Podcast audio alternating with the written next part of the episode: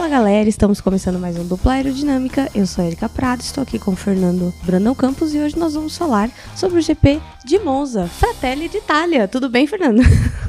tudo ótimo, assim, o que, que, aconteceu, né? Porque não é em qualquer domingo que você acorda e fala, hum, acho que hoje vai rolar um pódio do Gasly com o Sainz e o Stroll. Mas assim, é um chute. Então, cara, que, que coisa absurda. Eu fico, eu fico com pena de quem acordou depois e só viu a foto do pódio. Olhou e falou, é, acho que eu perdi uma corrida aí.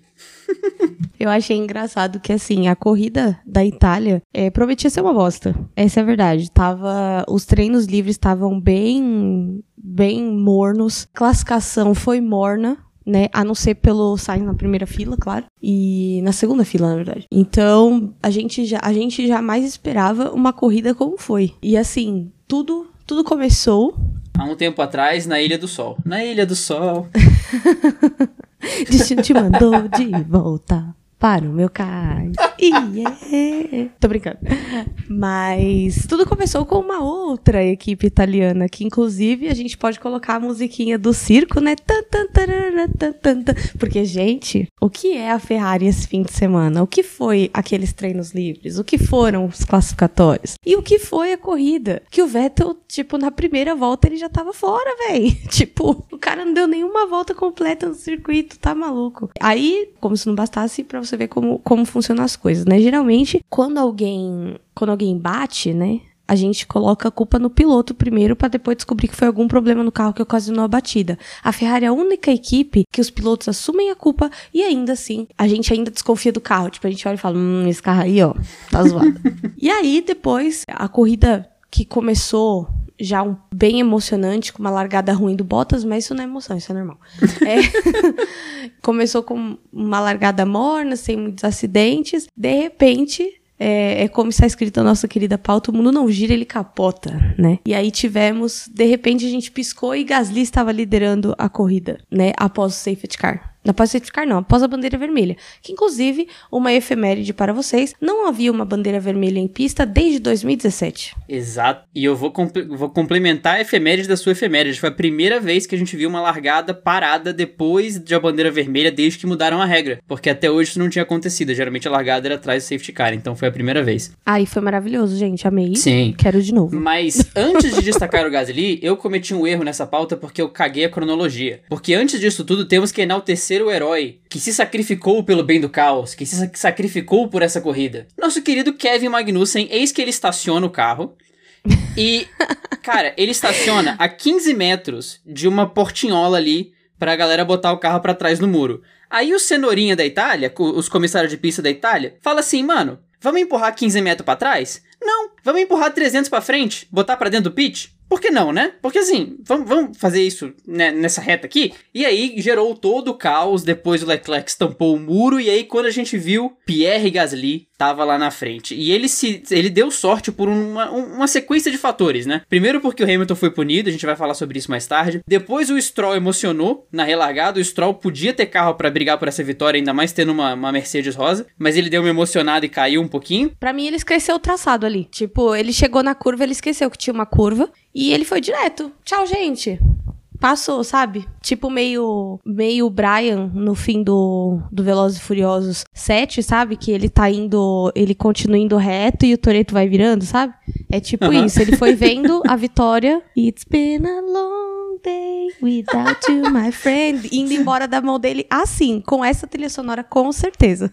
cara, a gente tem cinco minutos de programa e já foram duas músicas. Uau! Mas, cara, o Gasly, ele se isolou lá na frente, porque primeiro ele teve as alfas para servir de obstáculo atrás dele, o Giovinazzi e o Kimi, mas não tem como tirar mérito do Gasly dessa corrida, porque sim, ele se beneficiou das circunstâncias, mas ele teve mais de 20 voltas na ponta, tendo que rodar rápido, porque atrás dele tinha a McLaren. Tinha a McLaren do Sainz e a Racing Point do, do Stroll, e ele de AlphaTauri, que é um carro reconhecidamente mais fraco que os outros dois carros. Então foi uma prova de gente grande do Gasly. Eu fico tranquilo e aliviado que eu não ziquei o Gasly uns dois programas para trás, que esse risco existiu. Não, e todo mundo tava falando que eu, que eu ziquei a Ferrari, né? Porque hoje eu decidi ver a, é, a corrida com a camiseta da Ferrari, que inclusive foi presente da sua mãe.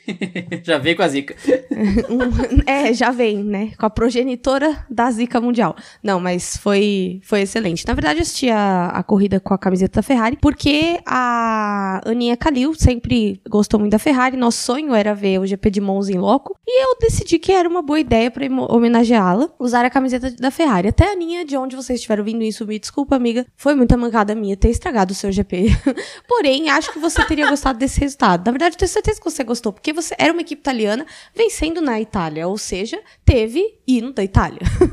Cara, e uma das belezas dessa vitória do Gasly foi ver a comemoração da AlphaTauri, todo mundo vibrando, correndo, parecia o tetra do Brasil nos Estados Unidos. Ninguém sabia o que fazer, os mecânicos cantando. Tem um vídeo dos mecânicos cantando, eles ensandecidos cantando o hino da Itália e os mecânicos da Racing Point do lado, todo mundo olhando tipo, e caraca. Quem que trouxe, que tá né? é, quem trouxe. Mas sério, é, é uma história de, de, de, superação incrível do Gasly. Se tinha alguém que merecia essa vitória, era ele. E, cara, ver o Gasly sentado no pódio, aquela cara de onde eu cheguei, sabe? De onde eu tava, para onde eu fui parar. Sério, foi, foi, um, foi um final de semana incrível. Incrível, incrível, incrível. Inclusive, eu vou te mandar uma foto para ser a capa do nosso programa.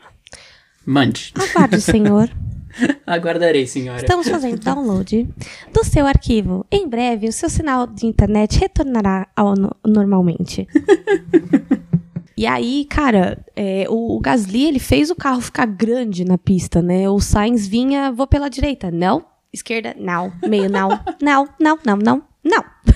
Não vai passar aqui. Mas assim, a McLaren veio num fim de semana, é aquela coisa da montanha russa, a McLaren voltou para ela, né? Se em Spa eles estavam bem apagados esse fim de semana, eles resolveram sair com o pé na porta e fazer um P4 com o, com o Norris e um P2 com o Sainz, né? O Sainz que quase ganhou, ele estava inconformado que ele não tinha ganhado. Como assim não ganhei de motor Honda? É, meu filho, às vezes acontece esse tipo de coisa, né? A gente tem que estar tá preparado aí. E o pior, cara, eu fico pensando em como tá a cabeça do Sainz, vendo que ele, antes da temporada, decidiu ir pra Ferrari, sem ver como é que tava o carro da, da equipe dele. Vai ser, vai ser um, um negócio interessante, né? E a gente começa a olhar que ele com certeza está arrependido. Ele olha a Ferrari e pensa: Senhor, o que eu fiz? Da minha própria vida, não é mesmo? E quando perguntam em entrevista, ele fala que não se arrependeu, que é o sonho de todo mundo, mas cara, ele não vai falar que se arrependeu. Ele não vai falar, é, realmente, eu, eu fiz, uma, eu fiz uma besteira mesmo, eu vou voltar atrás. Você não, não fala vai. pro seu chefe, ah, eu me arrependi de ter saído do meu antigo emprego, porque lá era muito melhor que aqui, eu odeio é, todo mundo, gente, vai. um beijo. Não, você não fala isso. é tipo você chegar no, no negócio do Oscar e falar assim, ah, gente, então, odiei o diretor, odeio todo o elenco, não tenho amigos aqui, só vim mesmo para ganhar um prêmio. Beijo pra minha mãe e pra Xuxa, tchau.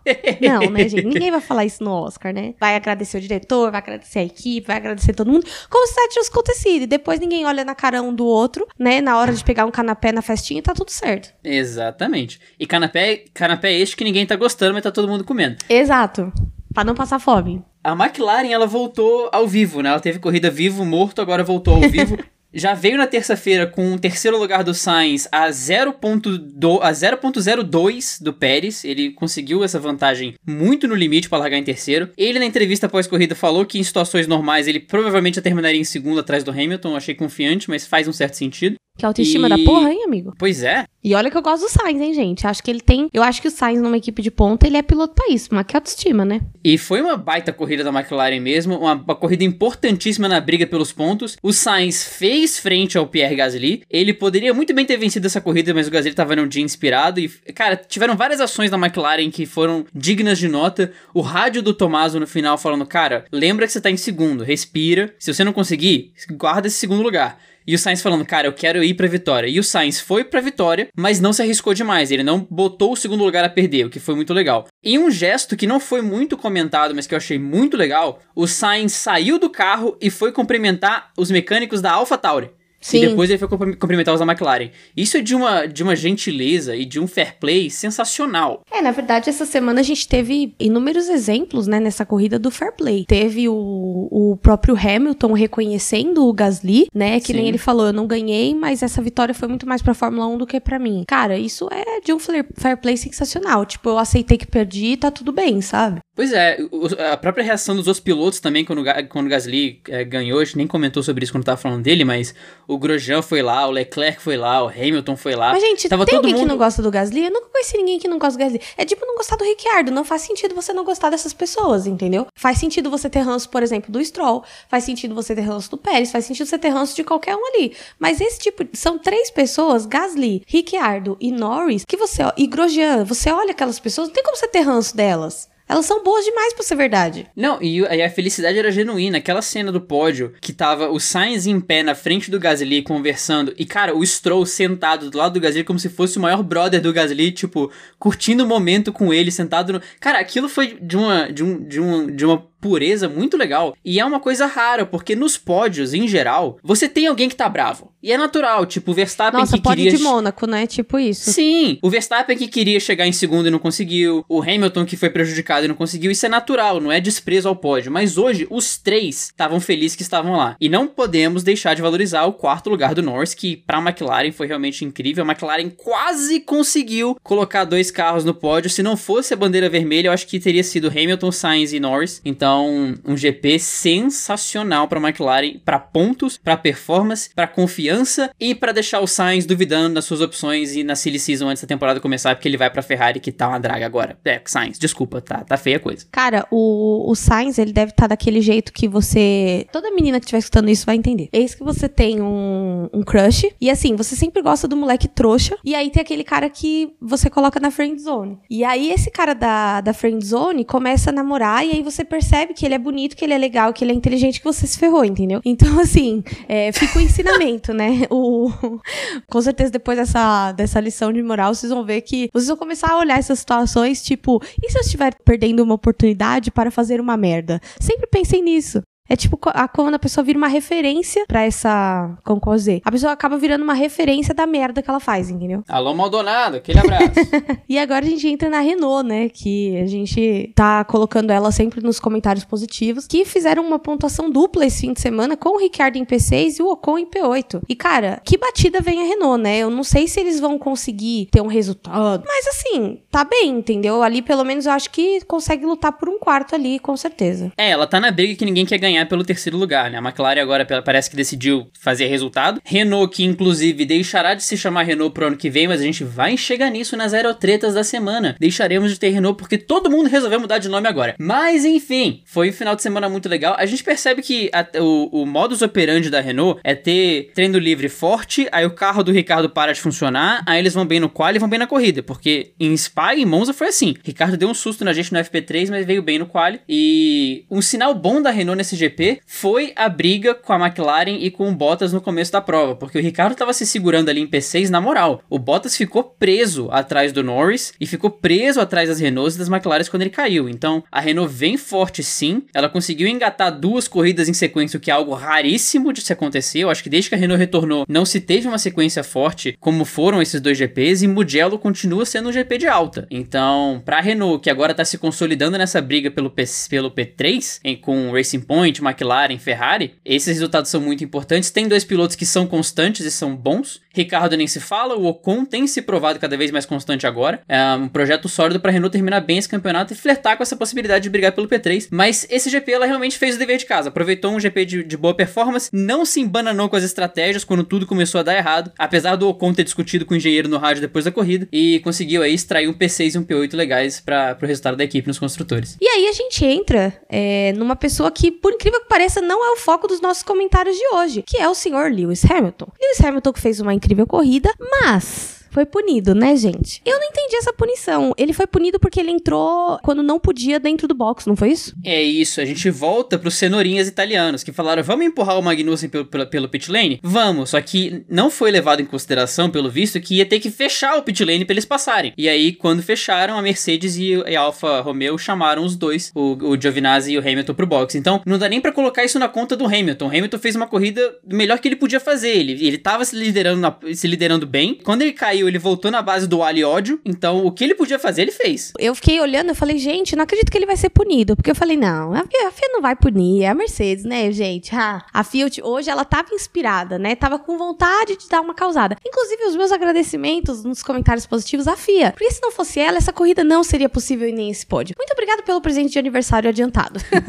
Pelo menos a gente conseguiu um, uma câmera on-board sensacional do Hamilton de patinete indo nos comissários. Isso eu achei sensacional. O Hamilton indo lá atrás, nos comissários e tal. Não, e ele tava andando num andar meio puto quando ele chegou lá em cima. Ele e a Angela, a Angela tava quase correndo, né, com as perninhas curtas dela, tit, tit, tit, atrás dele, ele já meio puto. Já achei que ele ia chegar dando soco na porta e gritando já. Mas não aconteceu, né? Infelizmente não teve barraco. Droga. Eu comentei, eu comentei com a minha mãe que se eu visse ele indo lá pra sala dos comissários eu fosse um comissário, eu ia falar: Ó lá, eu vou falar que a corrida vai voltar em 5 minutos só de sacanagem, só pra ele ter que correr pro pit lane.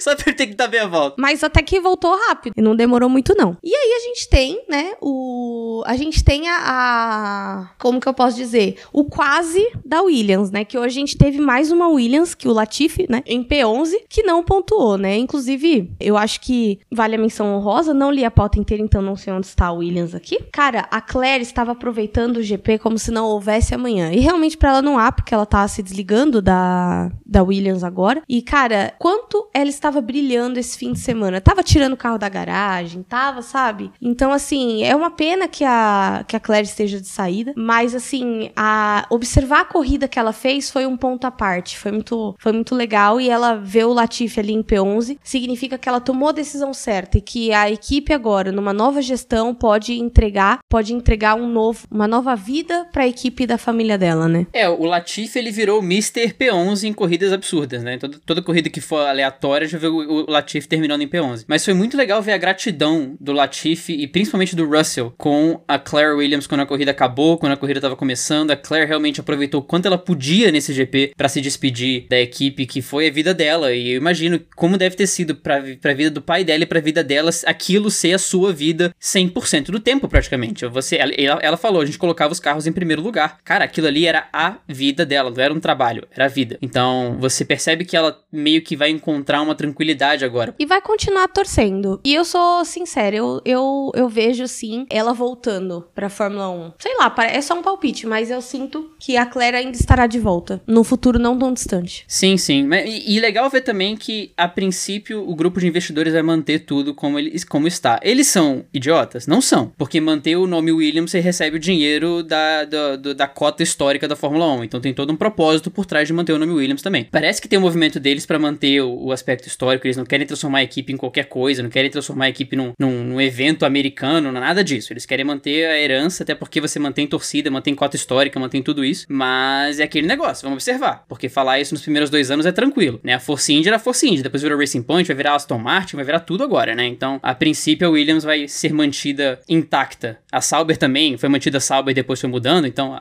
vamos ver até quando a Williams dura Gente, intacta. mas quem é a Force India com relação a Racing, po a Racing Point, ó, com relação a Williams, né? O nome Force India tem zero história. Em compensação, a Williams, acho que desde que a Fórmula 1 foi concedida, já tinha a Williams, né? Então, acho que é um aspecto que a gente tem que a gente tem que levar em consideração nesse momento. E aí a gente acaba de falar dos pontos positivos e chega no momento que todo mundo tá esperando, né? Desde ontem, eu recebi muitas mensagens no Twitter e no Instagram, que é o nosso querido Vamos Falar Mal de Quem?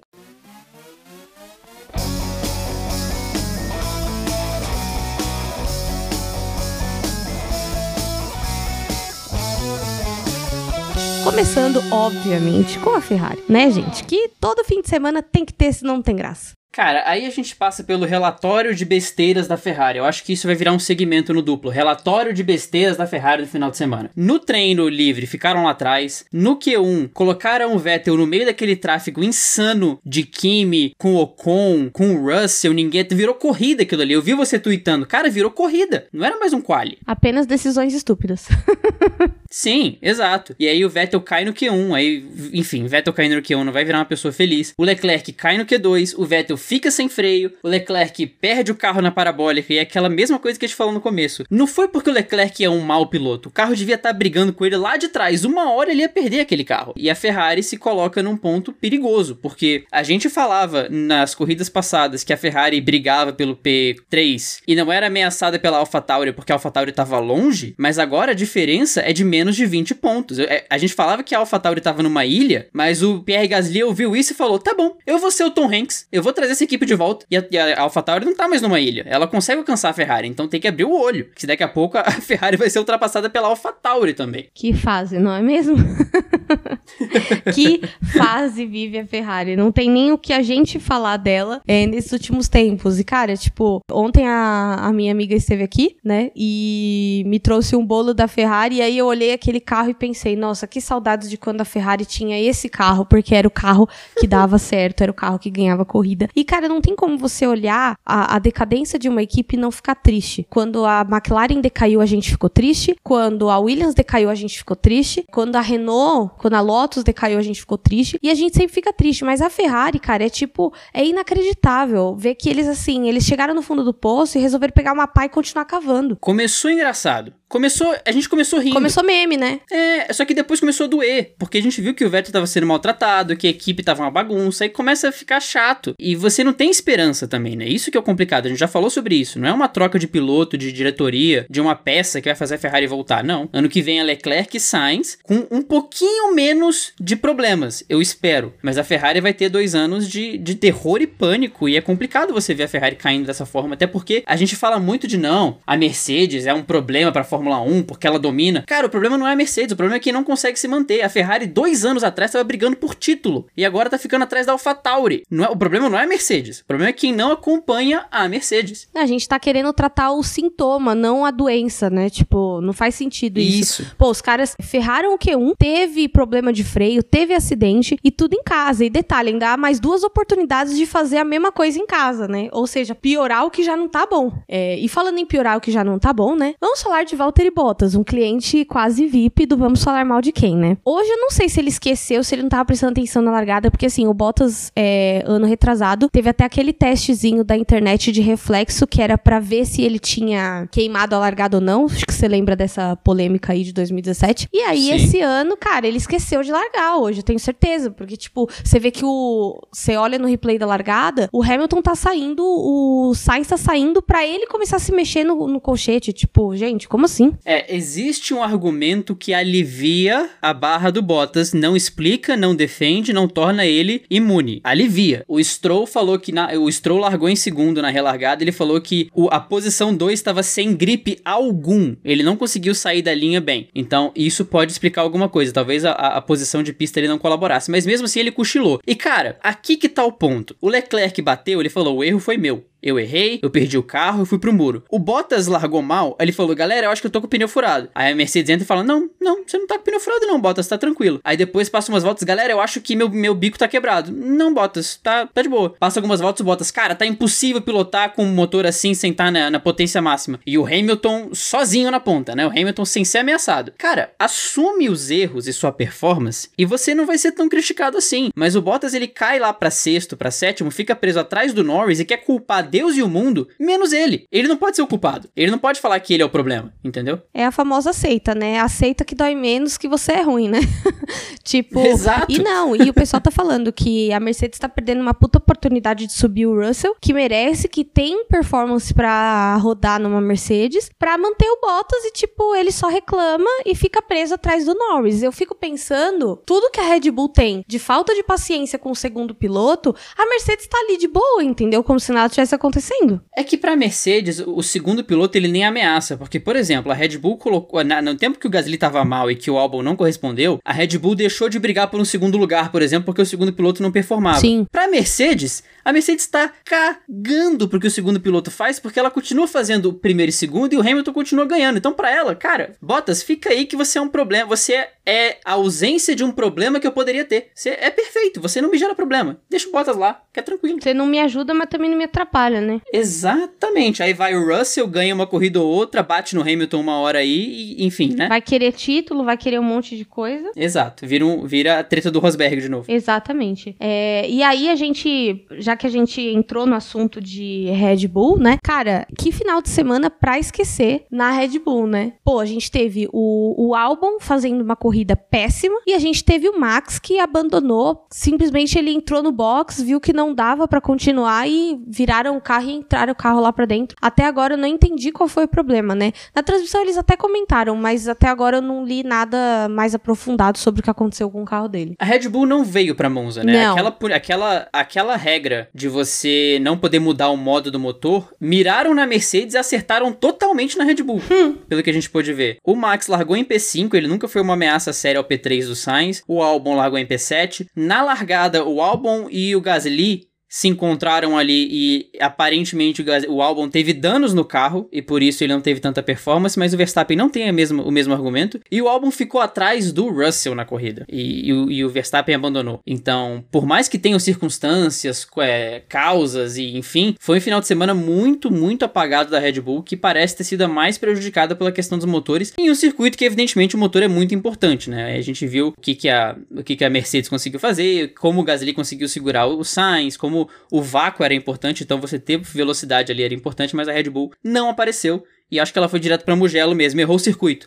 Falaram que era pra Itália, ela foi pra Mugello, não foi pra Monza. Meteu um tchau, né? Tipo, vamos, vamos tentar na próxima. Hoje a gente não tá querendo afim. Botou o time reserva em Monza. A gente não tá querendo ir, não. Vamos na próxima, que é melhor. Tá todo mundo cansado, né, gente? Demorou. Tchau. Encontro vocês já pedi a pizza. foi, foi mais ou menos isso, né? E aí a gente. Eu achei engraçado que assim, a gente teve aquela. O safety car. E aí, cara, a Mercedes já, já chamou o, Giovin, o, a, o Giovinazzi. A Mercedes já chamou o Hamilton e a Alfa já chamou o Giovinazzi é, sem verificar se podia entrar ou não. Então foram os dois punidos, na verdade. É que a punição do Hamilton foi mais relevante pro resultado da corrida. Mas, pô, as galera não tá olhando o que tá acontecendo? Tipo, quando o pit lane tá fechado? Sei lá, né, gente? Vamos prestar atenção aí no negócio. Foi uma circunstância que é aquela circunstância bizarra, né? O cenourinha não empurrar o carro pra trás e empurrar pra frente. Porque isso fecha o pit lane. E outra, o sinal de, de pit lane fechado, isso não justifica. Porque se o sinal tivesse lá, o Hamilton ia entrar da mesma forma. Ele não ia ficar paradinho ali esperando o pit lane abrir. Isso não ia acontecer. Mas o sinal não tava lá. E, e eu acho que a comunicação foi muito rápida entre a direção de prova falar que o pit lane fechou para as equipes chamarem os carros pro box e pegou essa galera desprevenida. Eu até cheguei a twittar, eu escrevi o tweet de ah, McLaren, quando eu achei que a McLaren não tinha chamado os pilotos na hora e que eles iam ser engolidos pelo pelotão, quando na verdade quem errou é, que, é, é aquele GP único do ano que a Mercedes erra. É, é- foi o GP da Alemanha ano passado que eles erraram grotescamente e é o GP da Itália esse ano. A Mercedes tem um GP, tem um GP que ela tem falha mecânica e tem um GP que ela erra a estratégia. Esse foi o da estratégia. Aguardamos ansiosamente da falha mecânica daquela. Exatamente. Minutos antes da desgraça acontecer, né? Ansiosos. E aí a gente teve o nosso querido piloto desaparecido novamente, né? Pérez, que fez uma gracinha no classificatório, tava ali é, pressionando o Sainz, mas no fim de semana falou: ah, não me classifiquei bem então. No domingo não vou. Ficou só passeando de carro. O Pérez, old school, ninguém sabe, ninguém viu onde ele tava. Ele apareceu na largada, apareceu depois da corrida e ficou lá. Terminou em P10, conseguiu um pontinho enquanto o Stroll tava no pódio. E aí que entra o debate, né? O Stroll tá em quarto no campeonato e o Pérez tá lá atrás. Ah, mas o Pérez perdeu duas corridas. Beleza. Quando a gente tira a média de pontos por corrida, o Stroll tá com 7.1 enquanto o Pérez tá com 5.6. Então o Pérez está sim tomando ali um pequeno baile do, do Stroll. E a gente tava conversando com os best fans essa semana, eu falei que eu ia trazer um animal novo pro podcast. Porque esse GP do Pérez, ele foi muito manobra do golfinho. Que você sobe, faz uma gracinha e desce. Mas o Pérez estando na Racing Point, ele me dá uma oportunidade imperdível de falar que ele fez uma corrida boto cor-de-rosa. Subiu, enganou geral e sumiu de novo. Exatamente, né? É uma lenda, literalmente. GP boto cor-de-rosa do Pérez. e aí a gente é, entra também agora nas aerotretas da semana.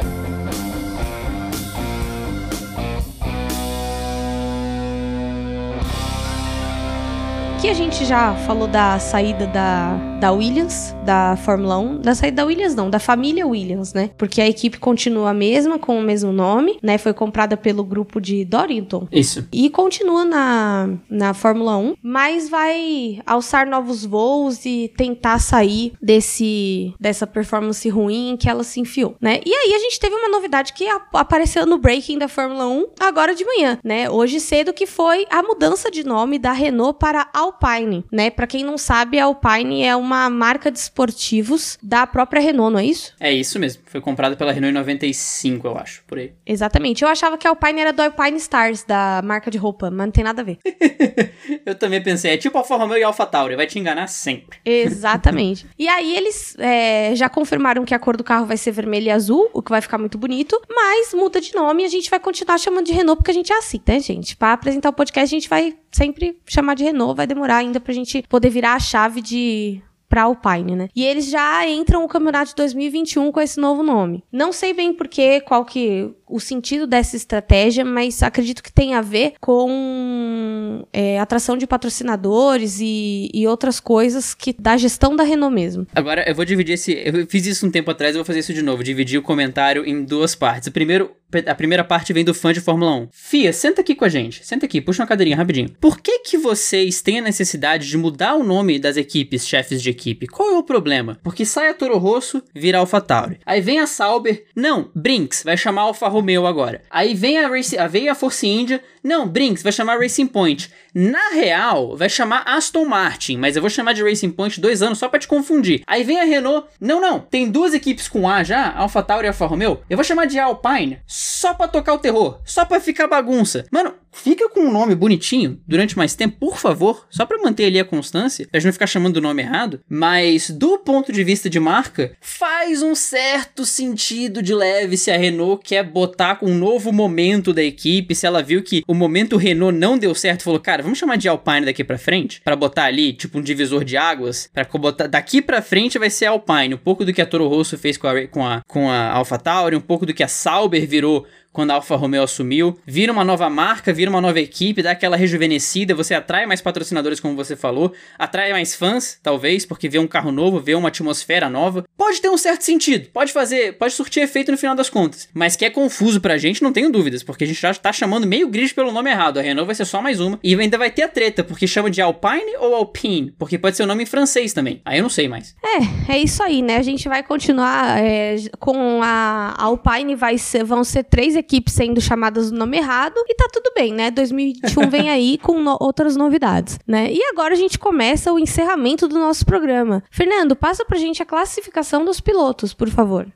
Lewis Hamilton é heptacampeão com 164 pontos, seguido por Valtteri Bottas em segundo com 117. Em terceiro vem Max Verstappen com 110. Em quarto lugar, Lance Stroll. Eu nunca na minha vida pensei que ia falar a frase em quarto lugar, Lance Stroll com 57 pontos. Em quinto vem Lando Norris com os mesmos 57, em sexto Alexander Albon com 48 e em sétimo Guerreiro Charles Leclerc com 45. Em oitavo, Pierre Gasly com 43 pontos, guardem esse número. Em nono, Carlos Sainz com 41, em décimo Daniel Ricciardo com os mesmos 41, em décimo primeiro Sérgio Pérez com 34, décimo segundo lugar para Esteban Ocon com 30. Sebastian Vettel vem em décimo terceiro com 16, Nico Huckenberg o infeliz está em décimo quarto com 6, Daniel Kvyat tem 4. Lembra que eu pedi pra vocês lembrarem o número? Pois é. Pierre Gasly tem 43 pontos, Daniel Kvyat tem 4. Só isso que eu queria dizer mesmo. Antônio Giovinazzi tem 2, Kevin Magnussen tem 1 um, e Latifi, Russell, Raikkonen e Grosjean seguem zeraditos no campeonato. E aí a gente tem o campeonato de construtores, onde temos Mercedes, obviamente, com 281 pontos em primeiro, Red Bull Racing com 158 pontos em segundo, McLaren